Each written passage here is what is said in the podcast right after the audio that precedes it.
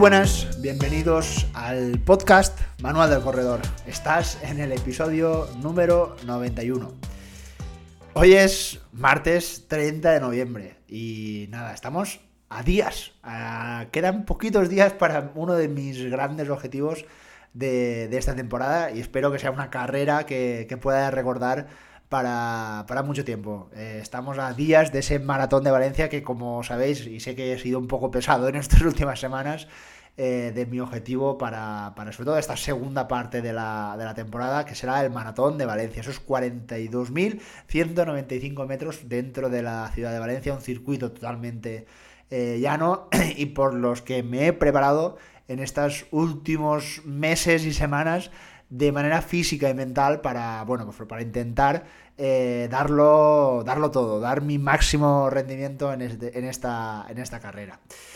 Bueno, en esta semana previa, por supuesto, quería dedicarle un episodio especial a, este maratón de, Valencia, que como te decía, estamos a días de, esta fabulosa carrera. Y había pensado en buscar a una persona que, bueno, pues nos pudiera aportar algo de información eh, útil, ¿no? A la hora de, pues, aportar ideas sobre entrenamiento, algunos consejos, algunas experiencias. Y de repente se me encendió la bombilla, ¿no? Eh, pensé en esa persona, eh, pensé en Mark Roach, pensé en él porque yo hace mucho tiempo que lo sigo y hace, mira, recuerdo que en el confinamiento uno de los libros que me pude leer fue uno de los suyos y es el libro Corre como un etíope. Vamos, totalmente recomendable que te lo leas, sobre todo por las experiencias que, cuenta y sobre todo de cómo eh, viven eh, esta gente eh, las carreras de larga distancia Así que, bueno, digo, mira, voy a poner, voy a enviarle un correo, no sé si me contestará, porque sé que Mark en estos días está muy ajetreado, ya que eh, uno de sus trabajos, de sus múltiples trabajos, como vamos a conocer, es que es embajador del Maratón de Valencia y en su faceta como seleccionador ¿no? de atletas de élite en, donde él reside, porque él reside en Kenia. Eh, es curioso, es una historia muy, muy curiosa, ya que, bueno, él es catalán, ¿no? De hecho, en su época juvenil eh, tuvo grandes marcas,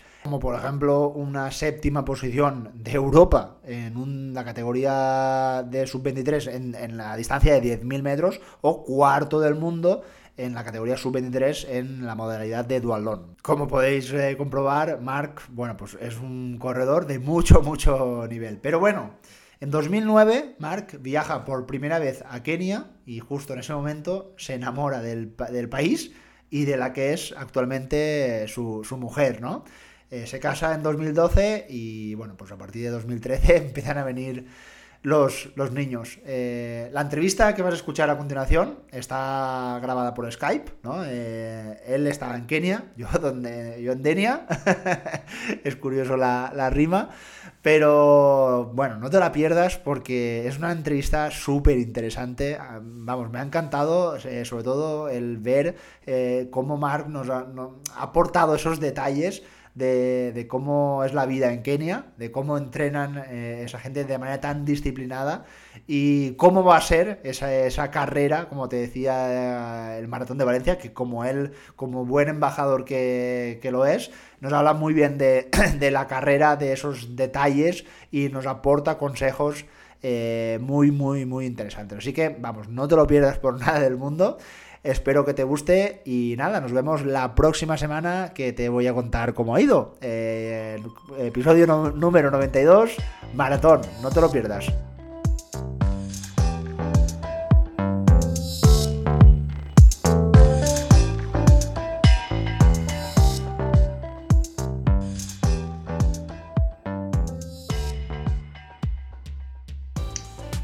Hola, Marc, ¿qué tal? Bienvenidos al podcast de Manos del Corredor. ¿Qué tal? ¿Cómo estás? Muy buenas, gracias por invitarme.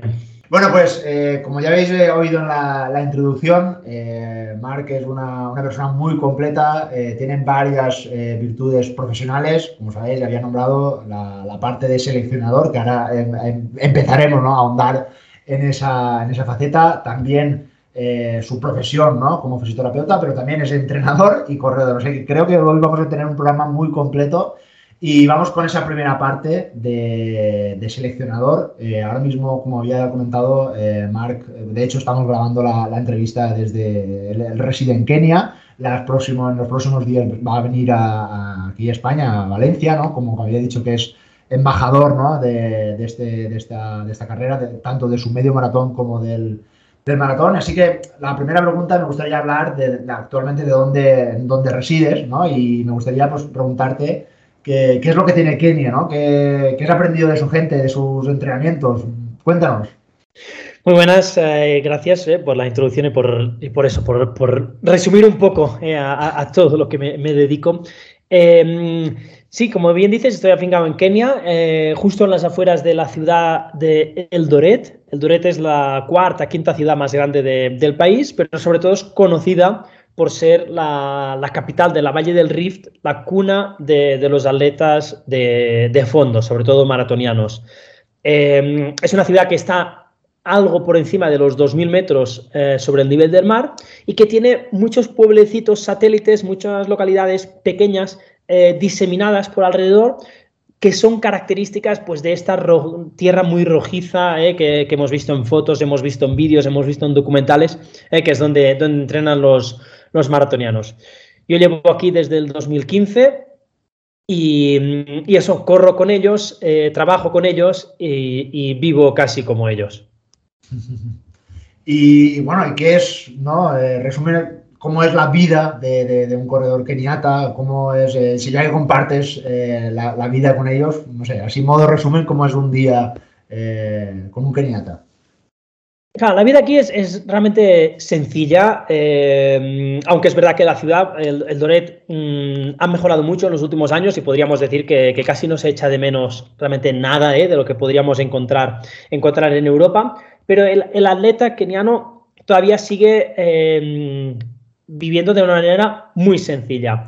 Em, es muy habitual que los atletas vivan en training camps eh, o, en, mm, digamos, en lugares, pues eso, muy cercanos los unos de los otros, en, mm, unas casas muy, muy humildes y que eh, al, romper el alba a las 6 de la mañana, pues ya estén dando zapatilla a, estos, a estos caminos de, tierra rojiza. Eh, el, atleta keniano suele, tener ah, eso, un régimen eh, en el que se incluyen pues correr, comer y descansar. Y básicamente se sale un poco de, ahí. Se suele correr a las 6 de la mañana, luego pues eso, la intensidad, las actividades del día pues, pues bajan mucho y luego por la tarde, sobre las 4 de la tarde, se vuelve a entrenar otra, otra vez. Y así más o menos día tras día, eh, combinando días de mucha intensidad con días de intensidad muy baja muy, interesante. Em, como había nombrado, uno de tus trabajos es el seleccionar, ¿no? el eh, aportar estos corredores de élite, que, bueno, mm, una, pregunta, tiene que ser muy complicado el tener que seleccionar entre tanta calidad para llevar a esos eh, X corredores, ¿no? A estas carreras de élite que se celebran en, Europa, en Estados Unidos, no sé, cómo es ese trabajo? Sí, es un trabajo realmente complicado, porque también es verdad que, Valencia en, el plano mundial, pues mm, se ha hecho un nombre eh, con letras doradas. Eh, todos los atletas del mundo saben que en Valencia se corre muchísimo, no solo por el circuito, sino que también la carrera es muy competida, es decir, que también eso los corredores lo saben, que, que, mm, que se corre con grupos, hay gente a, casi cualquier ritmo exigente eh, hasta los últimos metros, los últimos kilómetros. Entonces, eso nos ha creado eh, casi un, overbooking de, atletas de altísimo nivel con interés por venir a Kenia. Entonces, mi trabajo está entre convencer a los que todavía no están convencidos del todo, pero también seleccionar mucho a los que acabo invitando, ¿eh? porque diríamos, en la, en la parte más alta de la cresta, pues es verdad que, claro, me tengo que pelear con maratones como Nueva York, como Berlín, como Londres, para, para que esos atletas de altísimo nivel vengan a Valencia. Y luego justo debajo eh, la, situación se invierte y es al revés, es decir, las solicitudes me llegan por docenas y tengo que, que claro, pues no puedo aceptar a todo el mundo. Y entonces, pues destripar, a ver quién me hace mejor grupo, quién me hace pues mayor proyección, quién, quién me ayuda por este lado, por este, este otro. Eh, sí, o sea, es, es, un trabajo minucioso. Y me imagino que vas a traer aquí a, a Valencia mucha, mucho nivel. Eh, no sé, ¿qué esperas para, para, este año para Valencia? Si por si nos puedes adelantar algo. A ver, en Valencia siempre nos gusta superarnos a nosotros mismos. Eh, cada año nos lo ponemos más difícil, pero, pero esto no significa que dejemos de, de pelear por, por, nuestros objetivos. Entonces, el año pasado, en una carrera tremenda, eh, conseguimos acabar en 2.03.00, es decir, 2 horas y 3 minutos justos pues no hace falta decir que el objetivo de este año es empezar a pensar ya en dos horas y dos minutos. ¿eh? El récord del mundo está en dos horas y un minuto, lo tenemos ahí, ojo a visor, está, está en nuestro punto de, mira, seguramente no es el objetivo de, este año, pero pasito a pasito acercarnos cada vez un poco más. ¿Tú crees que Valencia en unos años, este año igual está un poco complicado, puede ser el récord del mundo de maratón? Sin duda es, es, lo que, es a lo que aspiramos. ¿eh? Um, por supuesto, no es una cosa que con solo aspirar a ello se pueda conseguir, es decir, eh, hay, que, eh, hay que combinar tantos factores. ¿eh? Entonces, bueno, que lo que está en nuestras manos, el camino está diseñado para llegar a ello. Luego al final, esto es deporte. ¿eh? En, fútbol siempre se puede hablar del árbitro ¿eh? o cosas así. Pues aquí podríamos hablar, no sé, del viento, de la lluvia. ¿eh? O sea, nosotros lo que tenemos que hacer es tener la carrera preparada para atacar un récord del mundo. Y que no, cabe duda que, que estamos en el camino de conseguirlo. ¿Cuándo lo conseguiremos o cuándo estaremos dispuestos a ellos? Pues pronto. ¿eh? No, sé, qué año, pero, pronto estaremos dispuestos. Tú como, experiencia que has mm, participado o has viajado en otros eh, maratones por todo el mundo, ¿por qué Valencia ha crecido tanto en estos últimos años? ¿Qué tiene Valencia. Eh, tan especial? Eh, es una pregunta que no es fácil de responder porque al final, eh, claro, hay, hay, muchos tipos de corredores. O sea, está el corredor local que a lo mejor, pues, claro, solo le gusta hacer la, maratón de su pueblo. ¿eh? Y si su pueblo es Valencia, pues está de suerte, pero si su pueblo es Singapur, pues, pues entonces no vendrá aquí. Entonces, o sea, claro, está el corredor que es muy local, está el corredor pues que, prima eh, la marca personal por encima de cualquier otra cosa. Está el corredor turista, está el corredor que quiere hacer las six majors, eh, o sea, las seis majors, eh, antes de, que, de pensar en cualquier otra cosa. Entonces, digamos, bueno, no abarcas a todo el mundo, pero sí que cumplimos unos requisitos que, que, satisfacen a a muchísimos atletas. O sea, somos una, maratón multitudinaria, es decir, eh, oye, pues si estás despierto, si estás avispado, pues es fácil apuntarse. Eh, no, no estamos entrando en unos sorteos o en unas mm, cosas así como otras maratones en las que es difícil participar. O sea, participar en Valencia es fácil apuntarse. Eh, qué duda cabe que tanto el circuito como la climatología casi todos los años pues acompaña. Eso al final a los atletas les, les gusta. Eh, es relativamente fácil de, fácil de llegar, o sea, no, no es una capital europea con, muchísimas conexiones aéreas, pero sí que uh, no estamos tan, tan lejos de, de, muchos lugares, es, fácil llegar. Y luego yo supongo que también, pues, el saber hacer, o sea, el, el saber venderse. Eh, no vendemos solo que es eh, una carrera para que hagas marca personal, pero es que además lo justificamos con, con una puesta a punto eh, donde el, centro es el corredor, el corredor está muy bien tratado, eh, sabe que va a tener una carrera, pues eso, muy bien organizada, donde hay 40 años de experiencia de, ir creciendo, de ir sabiendo asimilar un volumen más grande de gente, unos ritmos de, carrera mucho más eh, altos. Entonces, eso, eso el, el, atleta lo valora. Entonces, bueno, yo creo que es, es un poco muchas cosas juntas eh, y, que decir, pues, pues eso, que, que, Valencia, eh, algunos récords del mundo ya se han batido, sobre todo media maratón, pues eso también es un reclamo que, que, está mm, haciendo subir la, la popularidad. Muy bien, muy, muy de acuerdo contigo. Yo que soy un gran fan del Maratón de Valencia y de hecho en unos días volveré a, participar. Creo que lo has, lo has, definido muy, muy, muy bien.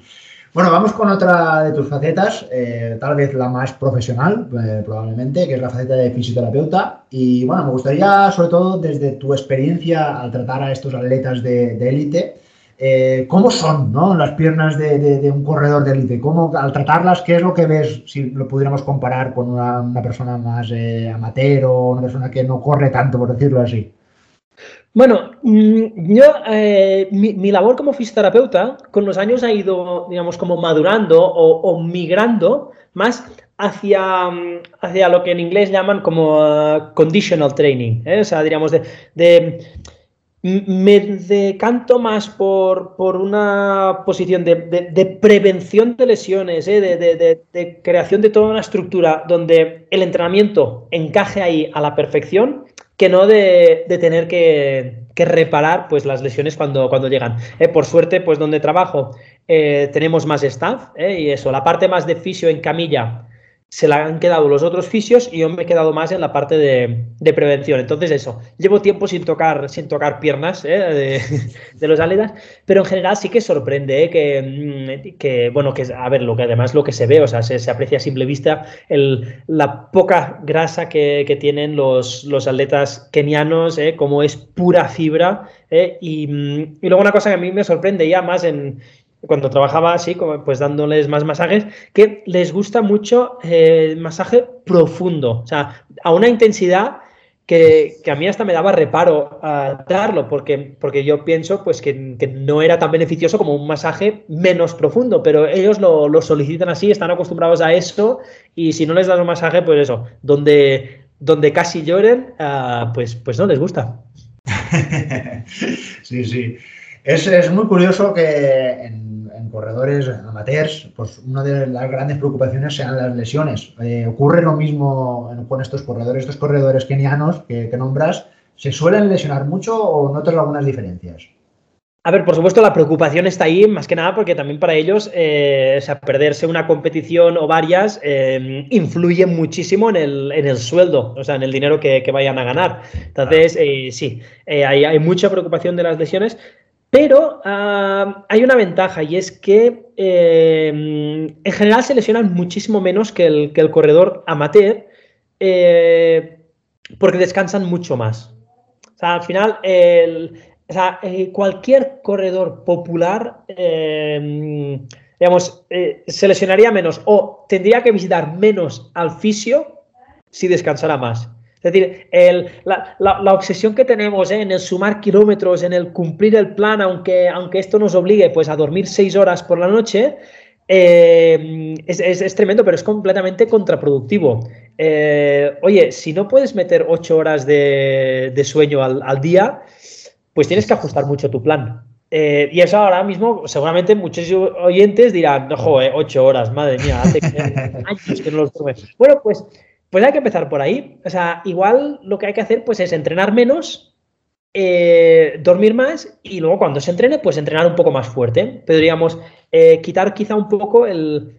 No los kilómetros basura, o sea, no hay kilómetros basura realmente, ¿eh? o sea, todo, todo, todo suma, pero algunos suman demasiado. O sea, y por lo poco que suman, pues, pues acaban restando. Entonces, eso es una, es una parte muy importante y aquí se nota. O sea, se nota que estos atletas pues acaban entrenando 200 kilómetros a la semana y, no se lesionan tanto. Eh, en cambio, un corredor popular entrena 60 kilómetros a la semana para preparar un maratón y, todos son dolores. Bueno, pues, pues, oye, es que a lo mejor eh, no es tanto el volumen del entrenamiento, sino, sino todo lo demás.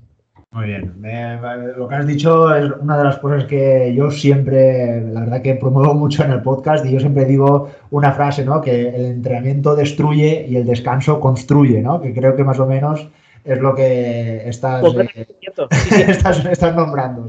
Si, tuviera que ganar pacientes ahora, digamos, eh, para mi consulta, pues esto es, un mal consejo, ¿no? Porque claro, si descansan más no tienen que venir a verte. Está, muy bien que no descansen demasiado, porque entonces los fisios tenemos la consulta llena. Pero sí, sí, o sea, si quieres ahorrarte el fisio, duerme más.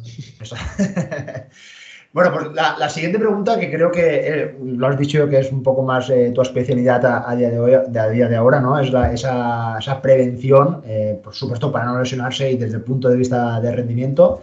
Ah, aparte del descanso, que por supuesto para mí es un pilar fundamental, ¿qué otras estrategias utilizan estos atletas? pues lo típico, la movilidad articular, entrenamiento de fuerza, que cada vez más está demostrado que es muy eficaz ¿no? para, para no lesionarse, para tener un mejor rendimiento. ¿Qué es lo que puedes ver allí? Mira, eh, este es un tema muy importante porque em, en el entrenamiento se pueden hacer muchas cosas. Em, digamos, y todas tienen su, justificación. El problema es que no se pueden hacer todas. Entonces, hay que escoger un poco por dónde vas. Entonces, el, y el estilo keniano em, es un estilo eso, donde se premia mucho el volumen ¿eh? y la carrera a pie. Entonces, eh, aunque yo sé pues, que el entrenamiento de fuerza eh, tiene muchos beneficios, em, aquí, digamos, no se incluye demasiado, un poco, dices, no porque pienses que no funcione, sino es que a lo mejor por, por querer sumar esto, luego hay que restar un poco pues de intensidad en el, entrenamiento de carrera a pie o de volumen. Entonces, digamos, eh, porque si lo mantienes todo igual y vas añadiendo cosas, al final esto se va a romper. Entonces, digamos, en, la parte que yo hago de prevención de lesiones, son unos ejercicios pues muy sencillos, ¿eh? o sea, no, no, es nada aquello que digas, oye, pues, uh, pues, pues, pues, esto lo puede hacer todo el mundo. Ya, ya, bueno, eh, de eso se trata, o sea, de lo que se trata sobre todo es de que los ejercicios que hacemos no obstruyan o no, no influyan para nada en la parte del entrenamiento de carrera a pie, que es lo que de verdad en estos programas nos suma. Entonces, eso. yo también cuando vine por primera vez a, Kenia, eh, claro, vienes pues eso, ¿no? Con mil ideas ¿eh? de, la facultad, de los papers que te has leído, y claro, dices, bueno, esto yo lo voy a cambiar aquí, o sea, voy a... Ah, si es que no hacen nada, ¿no? O sea, vamos a aquí empezar a meter... Y luego en el tiempo te vas dando cuenta de decir, ostras, que a lo mejor no lo hacen y, oye, qué sencillo es lo que hacen y qué bien que funciona. O sea, cómo nos complicamos muchísimas veces, cómo nos complicamos eh, a la hora de entrenar con lo fácil que es el, maratón. Entonces, bueno, hay, que saber escoger un poco, ¿eh? Por, por, qué camino tirar. ¿eh? Y, y, aquí, pues eso, aquí se tira por el camino de la simplicidad. Sí, sí, porque probablemente otros atletas de élite, ¿no? Más a nivel europeo o de otros países, igual sí que le dan mucha más importancia al entrenamiento de fuerza porque igual, pues eh, como tú dices, ¿no? Lo tienen más implementado en su planificación semanal que decirle a un, atleta keniano, oye, que hay que poner a hacer 60 días, pues igual te mira con cara rara, ¿no? Sí, sí, también porque, claro, hay que entender que, mm, o sea, a ver, la fuerza, si, si no se hace bien, pues aquí ya estamos todos de acuerdo de que sumar no va a sumar. Entonces, eh, ¿hasta qué punto a un corredor que ya es podríamos decir veterano, ¿no? O sea, que, lleva, pues no sé cuántas temporadas haciendo, yo qué sé, 6.000 kilómetros al año, a saber, eh, pues como para, para, para querer introducir cosas que no sabe hacer, que su patrón neuromuscular eh, no, no lo coordina. Oye, mejor si algo no está roto, no lo toques. o sea, vamos haciendo innovación, pero, pero siempre pinceladas mm, muy, retoques muy, muy sencillos, que sean fáciles de asimilar. Eh, yo recuerdo en el, en el medio maratón de Valencia de hace un mes eh, ver cómo calentaban estos atletas y hacían como unos ejercicios eh, muy acompasados, ¿no? muy coordinados y los hacían todos a la misma vez, los típicos ejercicios de movilidad para calentar. ¿Cómo es el calentamiento de, de, estos atletas ante una competición, ante un entrenamiento de series? Porque la verdad que es muy, no sé, original, por decirlo de una manera.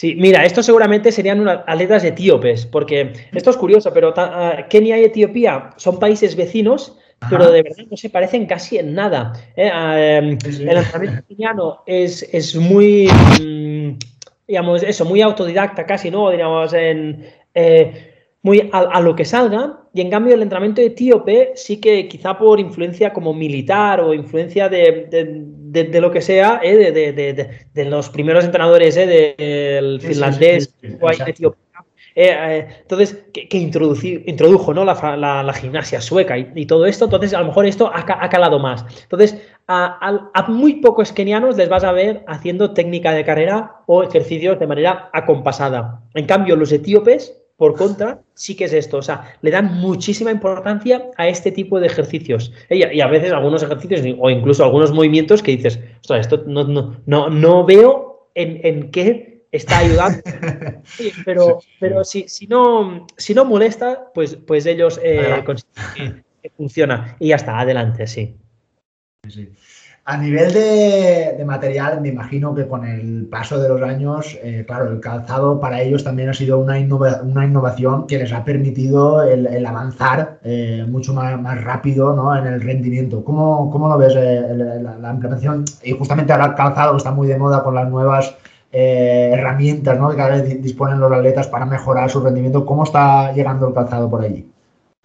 Eh, aquí se ve una diferencia importante entre los atletas, digamos, más de élite eh, y que forman parte, pues, pues eso, ¿no? De, mm, compañías de management y que tienen a lo mejor incluso ya contrato eh, económico o de material con alguna marca deportiva. Entonces, eso es, un salto de calidad bastante grande. Por otro lado, sí que es verdad que los atletas entre ellos, por lo menos en Kenia, se ayudan muchísimo y mm, y eso, pues atletas que reciben material, pues suelen también donarlo ¿eh? al cabo de unos cuantos kilómetros, cuando diríamos, pues eso, les ha llegado otro, otra remesa de, material, pues luego comparten. Esas. Sí que se ve algunos atletas, pues con algunas zapatillas que han visto ya, yo qué sé, eh, muchos, muchos, muchas lunas, ¿eh? pero, pero, pero en general es eso, cada vez más el material está disponible, el material está, está llegando y no es un factor limitante porque los inicios de un corredor, vamos a decir que no tenga, no sea tan de élite, eh, suelen ser con un calzado no óptimo para correr o incluso podríamos decir que corren eh, descalzos, ¿cómo, cómo, cómo es allí? Sí, sí, por supuesto. Esto en categorías menores se ve muchísimo. O sea, los atletas están muy acostumbrados a correr descalzos cuando se hacen carreras de campo otra vez en las escuelas ¿eh? o, en, zonas así de. Incluso en el campeonato nacional. O sea, tú puedes ir al campeonato de Kenia y entre los juniors, sobre todo entre las chicas juniors, hay muchísimas chicas que corren descalzas. Eh, eso, o sea, eh, se puede. No, o sea, bueno, es que no es que eso se pueda es que incluso es más cómodo si, no tienes zapatillas de correr, pues lo más cómodo es correr descalzo. Entonces, eh, se han acostumbrado a ello. Eh, están, eh, no sé, digamos, es que lo podríamos incluso comparar si de repente, no, es nuestro entorno, ¿no? Pero, pero si, si de repente dijeras, ostras, me quiero ir a, la piscina o así, o sea, nosotros que somos de playa, ¿no? A lo mejor, pues, pues eso también puedes ver, ¿no? Que de repente te viene, te viene algún turista, pues que no es de playa y, ostras, y va con las cangrejeras esas eh, por todos lados y dices, joder, pues si, es que vas más cómodo descalzo, por favor, o sea, se, te mete la tierra por... al final, ahí cada uno ha crecido en, un entorno y aunque, y aunque las cangrejeras se pusieran de moda otra vez, eh, yo no me las voy a comprar, ¿vale? Entonces, digamos eso. Eh, es, fácil, es fácil ver a corredores descalzos, es fácil ver que eso, a lo mejor si les han llegado unas zapatillas heredadas de tanta gente, eh, mm. ellos mismos lo ven y dicen, mira, es, es, que descalzo voy a ir mejor. Claro. Y probablemente también si en sus inicios eh, estos, estos corredores de élite eh, empezaron corriendo descalzo, también evidentemente todo lo que es la, la estructura del pie eh, evidentemente va a estar más fuerte comparado con nosotros los occidentales, ¿no? que utilizamos calzado desde pequeñitos y creo que desde ese punto de vista también puede ser una ventaja, ¿no?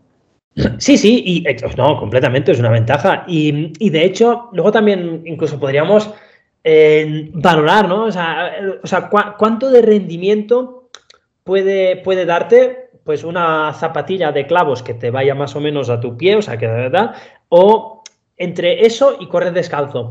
Em, realmente en, campo otra vez no hay tanta diferencia, sobre todo en categorías menores. ¿eh? si de repente dices, ah, la comparación es en, un maratón, entre unas Vaporfly o, o, descalzo, hombre, pues aquí sí que estamos hablando de cosas muy diferentes. Pero, pero eso, podríamos en el, en el entorno este, mm, mm, donde lo podríamos, o sea, donde podríamos ver eh, más gente descalza, es que es que el propio atleta lo nota. Dice, de hecho, imagínate que eso, que tú sabes correr un poco descalzo, o sea, digamos, estás acostumbrado un poco a correr descalzo y lo único que tienes a mano, pues de repente son unas, unas rodadoras, o sea, unas zapatillas de 300 gramos eh, y dices, oye, pues, pues ni de coña voy a correr yo un cross con unas zapatillas de 300 gramos. Así que, si es que mm, estos son unas, mm, unas botas, eh, pues correrías descalzo tú también. Claro, claro. obviamente.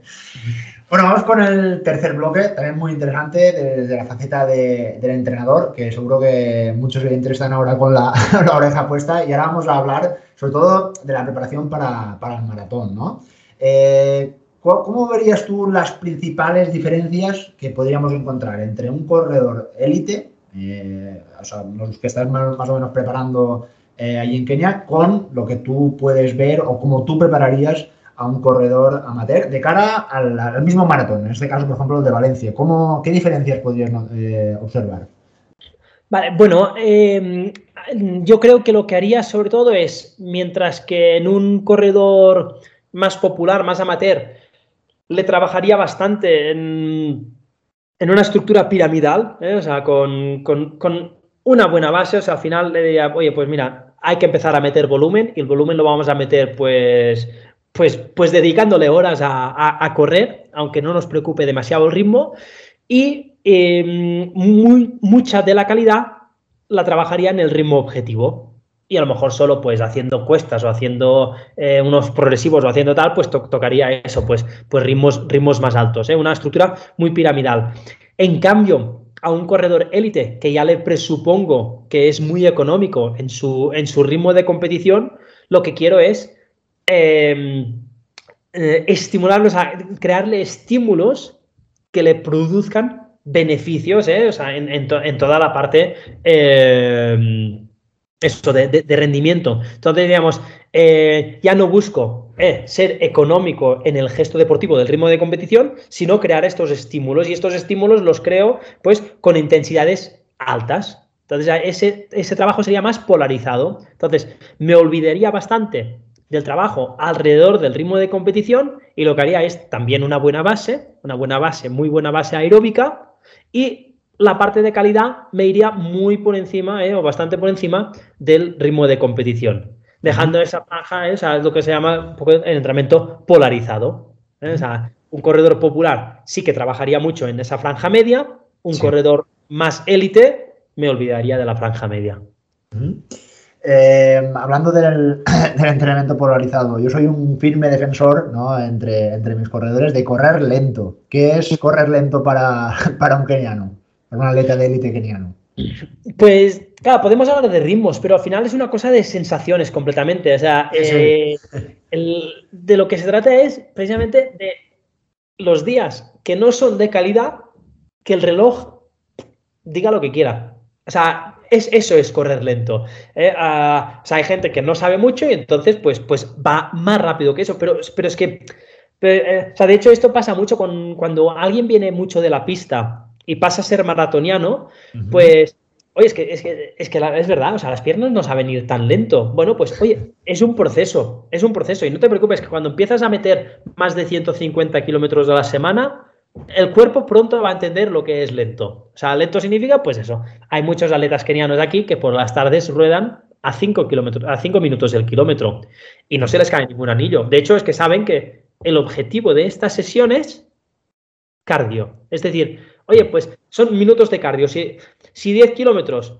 los haces en 40 minutos, pues son 40 minutos de cardio. Pero es que si los haces en 50 minutos, son 50 minutos de cardio. Son los mismos 10 kilómetros. Y, en muchas mentes podrías pensar que es menos porque ha sido muy lento. Bueno, depende de cómo sumes, diríamos, o cómo valores las cosas, pues es más porque has dedicado más tiempo. Entonces, digamos, eh, se, trata de eso, se trata de realmente de decir, oye, el entrenamiento fuerte será el de mañana, entonces hoy tengo que ir hasta ahí y volver, que van a ser 5 kilómetros de ida y 5 kilómetros de vuelta. El tiempo, me importa tres pepinos. Correr lento, sí, estamos hablando de, correr muy lento porque estamos hablando de corredores de que luego pues en maratón están corriendo a ritmos por debajo de 3 minutos el kilómetro, ¿no? Sí, sí. es, muy curioso, sobre todo trasladándolo ¿no? a corredores eh, populares o corredores amateurs, donde por ejemplo ahora igual quieren preparar, pues no sé, una maratón en tres horas y media, que es mm, básicamente correrlo a cinco minutos del kilómetro. Pues igual están entrenando la gran mayor parte de sus entrenamientos a ritmos por igual 5.30, 5.45, o sea, están muy cerca de, esos ritmos. ¿Qué proporción crees tú o puedes ver en un atleta eh, keniano de correr lento, proporción de correr mm, suave o correr eh, tranquilo, como lo quieres denominar, a baja intensidad, con eh, alta intensidad? ¿Qué proporciones podrías ver? Está claro que a lo largo de la temporada se va a ir, va a ir cambiando, ¿no? modificando, pero más o menos así a nivel aproximado.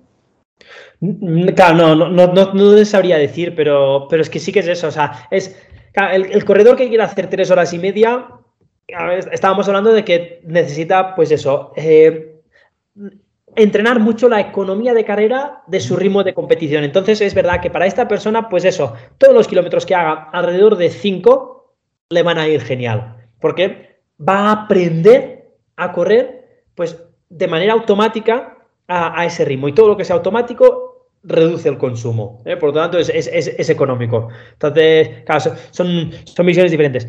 Eh, pero, claro, porcentajes, eh, la verdad es que no, te lo sé decir. Pero eso, aquí cuando se entrena fuerte, se entrena muy fuerte. Y luego cuando no hay que entrenar muy fuerte, pues, pues, pues se hace muy suave.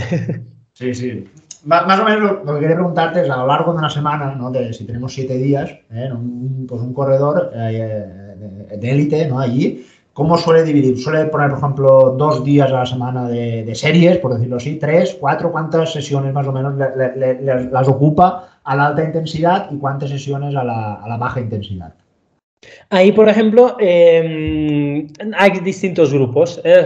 Eh, hay grupos que meten tres sesiones a la semana de calidad y hay grupos que, se quedan en dos. ¿eh? típico, la típica planificación de martes, jueves, sábado o una planificación de martes, viernes, por ejemplo. Eh, por, curiosidad, ¿cuánto es la tirada larga más larga de, un corredor de élite antes de un maratón? Es muy habitual que, los corredores hagan tiradas de 40 kilómetros y no solo una, sino varias. ¿eh? Y a veces incluso algunos entrenadores proponen tiradas de 45 esporádicas. O sea, de esas no se hacen muchas, ¿eh? pero diríamos, pero, sí, sí. O sea, aquí es, es algo que es muy habitual, ¿eh? que, el, que, el, volumen de las tiradas largas es de verdad largo. Pero estamos en las mismas, o sea, que ningún corredor popular eh, se vaya por esos trances, ¿eh? porque no, no es el objetivo.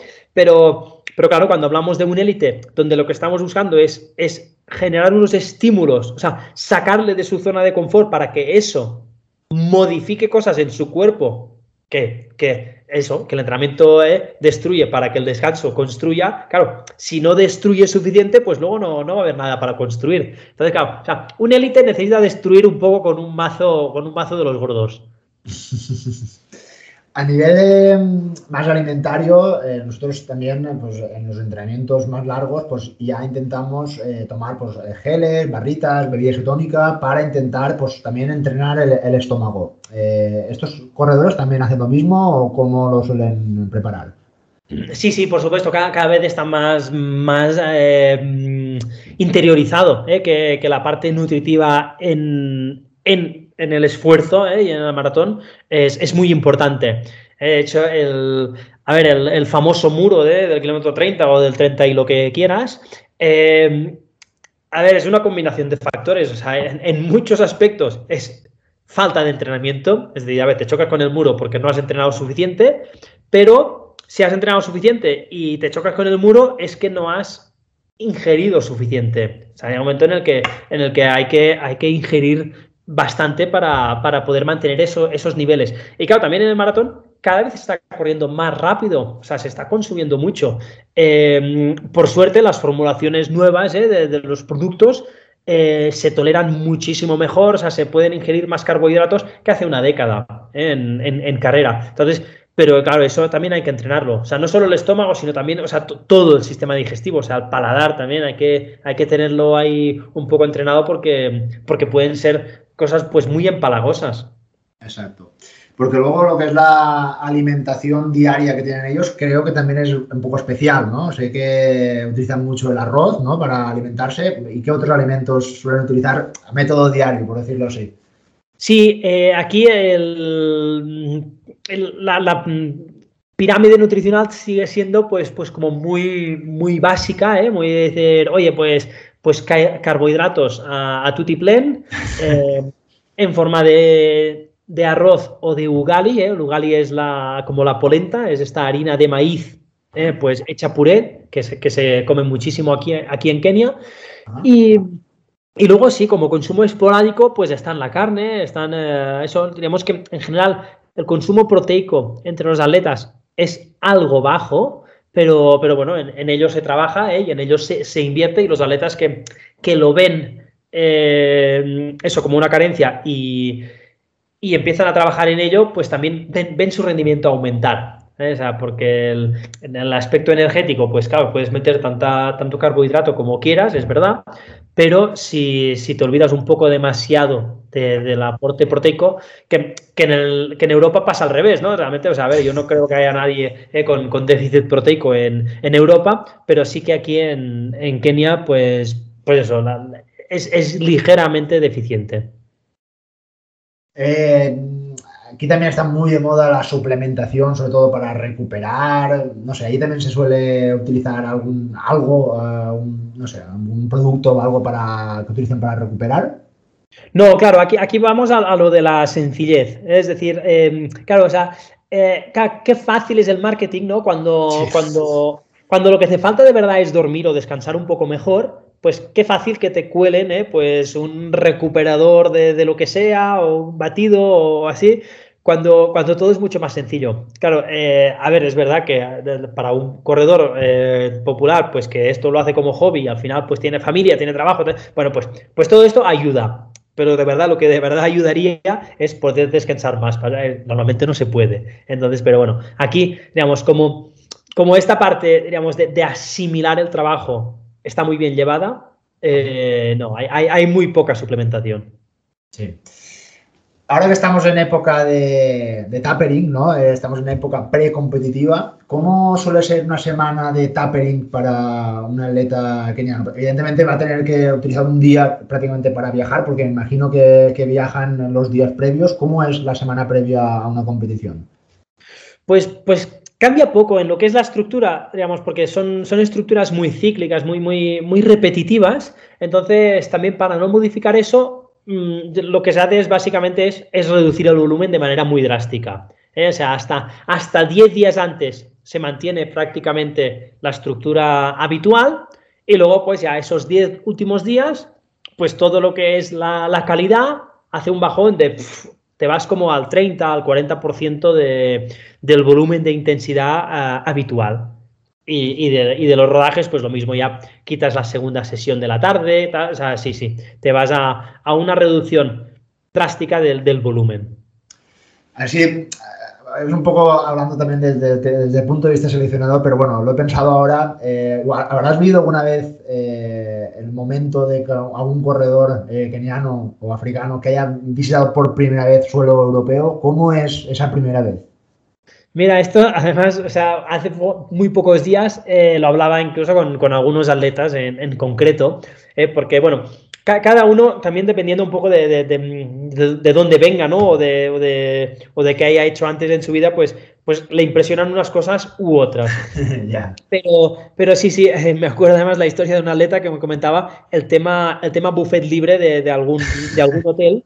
Eh, de, de claro, ir avanzando por ahí y hasta el punto que ya no le cabía más comida en el plato, ¿no? O sea, en, la montaña, claro, vas por ahí, empiezas primero, no, eso, venga, pues mogollón de arroz, pero luego avanzas y, ostras, macarrones, venga, pues un poco, y ostras, un poco de ensalada, pues un poco, y, bueno, y, o sea, y, él se acuerda eso, de decir, de, decir, joder, no, le cogí el truquillo a, los buffets hasta, hasta el cabo de varios días. Claro, es que tiene que ser, me imagino, un cambio súper radical, ¿no? Del sitio tan sencillo en el que viven a irse a una ciudad europea con edificios, eh, coches, no sé, tiene que ser todo muy diferente, ¿no? Sí, sí, aunque, a ver, o sea, realmente también eso, te digo, eh, aquí está cambiando, ¿eh? Ahora nosotros en el Doret mismo tenemos un centro comercial con escaleras mecánicas y todo, que, que, eso también hace gracia porque es algo muy nuevo para mucha gente Y, hay muchas, muchos kenianos que, que, no saben subir a las escaleras mecánicas. Realmente. ostras, es que, es que luego te lo paras a pensar y dices, claro, es que, es que a lo mejor nosotros hemos crecido mucho con ello, pero, pero tú imagínate, si no las hubieras visto nunca, de repente que estás ahí. Es como subir a un tapiz rodante en marcha, vamos. O sea, ¿quién, se subía? O sea, no, no te subes. Eh, entonces, eh, bueno, eh, pero eso, o sea, tanto edificios altos como coches, o todo esto ya, ya, lo han visto, o sea, esto ya, ahora ya nos sorprende, pero sí que lo del día a día sí, que, sí que puede sorprender más. Bueno, vamos ahora con la cuarta faceta, que evidentemente todo esto eh, está porque a ti te gusta correr, te gusta el running, ¿no? Y tú también eres, eres corredor. Y visitando tu, página web he visto que cuando eras en tu época más juvenil has llegado a tener eh, buenas marcas, es decir, a ti el running te viene casi de, nacimiento. Cuéntanos un poco tu historia. Bueno, como mucha gente, yo empecé jugando al fútbol, pero supongo que, que llegó un punto en el que en el que, bueno, descubrí que también, porque mi madre corría, mi hermano mayor también corría, y bueno, pues era muy habitual que los domingos pues tocaba ir a los crosses. Y, y pues eso, sin, sin, sin, entrenarlo ni nada, pues claro, descubrí que el atletismo me, estaba llevando ya más lejos que, que el fútbol. Ah, y luego también cuestión de ambiente, ¿no? O sea, el fútbol es eh, no sé, estás en categorías menores y, ves al rival siempre como un enemigo al que si puedes cuando no mira al árbitro hasta le das un codazo, ¿no? Y, yo había crecido casi con, con, con esta imagen y, y en el atletismo ves que, al revés, ¿no? Con los rivales, pues, pues bueno, o sea, te, haces el calentamiento juntos y tal. O sea, fue, fue, un choque, un choque interesante. Y bueno, a partir de ahí, pues ya fui dejando el fútbol, me dediqué más a correr. Y, nada, eso, eh, lo que dices tú, en categorías menores, pues la verdad es que se me dio bastante bien. Luego, por desgracia, pues no lo reflejé en, categorías mayores por, diferentes circunstancias. ¿eh? A veces, eh, bueno, hay, muchas estadísticas ¿no? que, que, demuestran cómo, cómo, los que triunfan de categorías menores, pues posiblemente se habían sobreentrenado y por eso luego no triunfan. Yo creo que no, yo creo que, nunca, nunca me sobreentrené de, de menor y de hecho nunca entrené hasta mi máximo potencial de mayor. ¿eh? O sea, eh, he aprovechado para sacarme una carrera, luego estuve de Erasmus también, eh, he tenido siempre mucha inquietud que, a lo mejor luego ha dado sus frutos y me ha, llevado a donde estoy. o también podríamos decir que, me ha permitido seguir corriendo hasta día de hoy.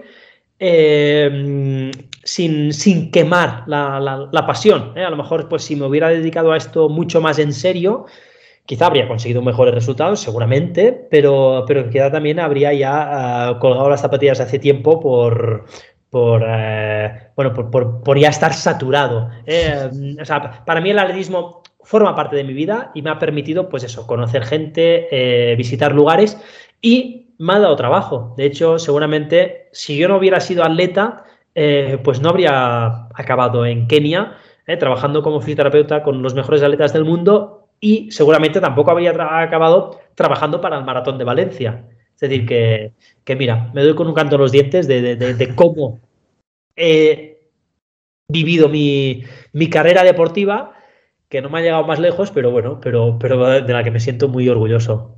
Pues sí, al final, eh, si te permite ganarte la vida, ¿no? Haciendo lo que más te gusta, pues eso es eh, fantástico.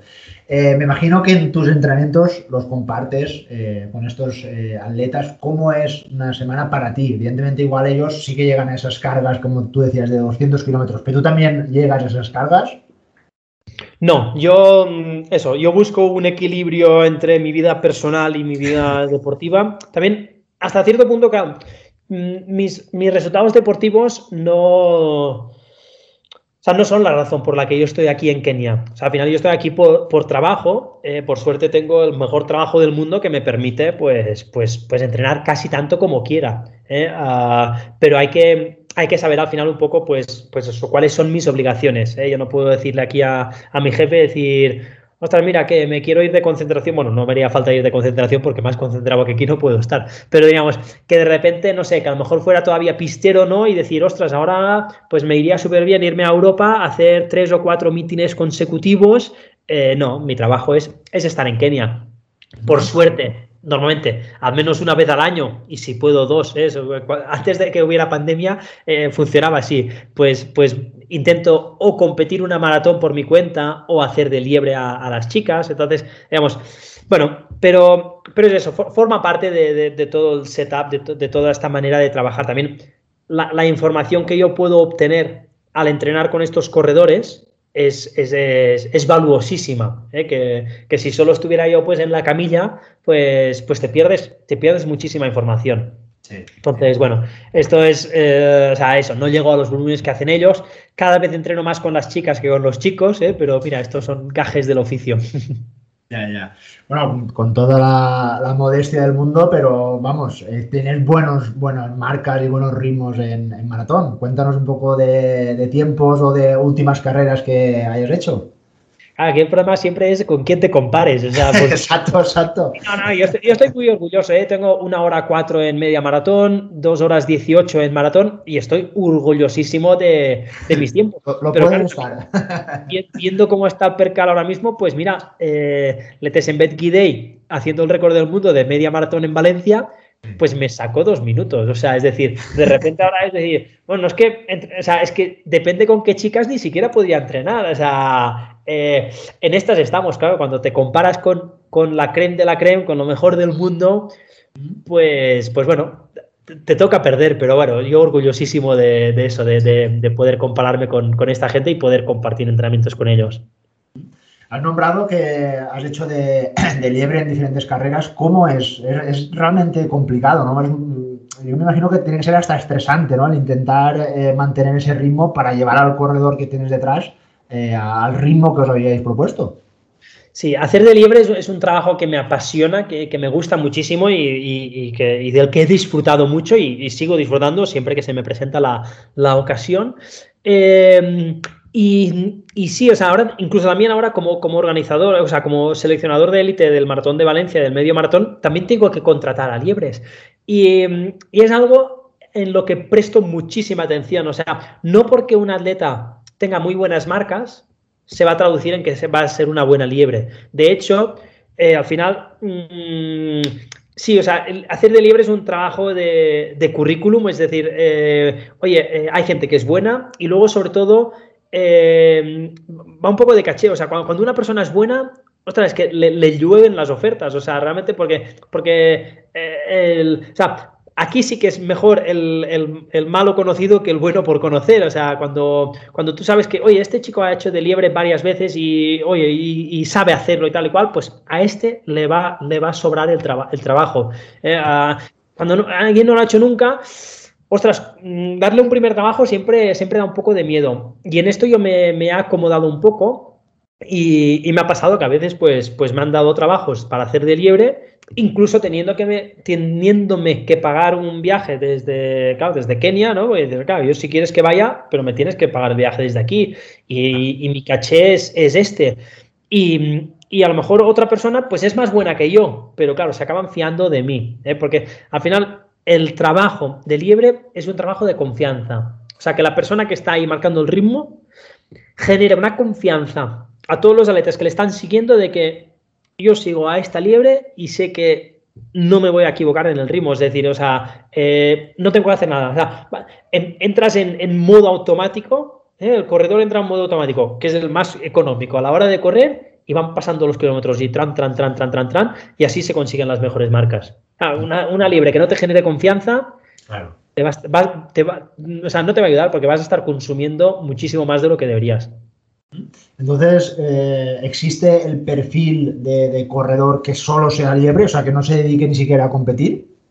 Sí, sí que existe y, a veces a unos atletas incluso se les recomienda, ¿no? De decir, a ver, una muy buena liebre también está muy bien pagado. O sea, al final, un corredor maratoniano africano que pudiera ser un corredor de 2 horas 7, eh, oye, pues, pues, pues no vas a conseguir mucho dinero siendo, siendo keniano, etíope, si tu marca personal es 2 horas 7. Pero si, si pasas a ser, digamos, la liebre de referencia de, la década, pues, eh, pues, pues que es, bueno, que vas a tener que decir que no a algunas maratones por, porque se te acumula la agenda de, de que. Pero. Y se paga bien. O sea, el, sobre todo eso, cuando los objetivos son ambiciosos, cuando hay récords del mundo, solo, suele haber también primas interesantes.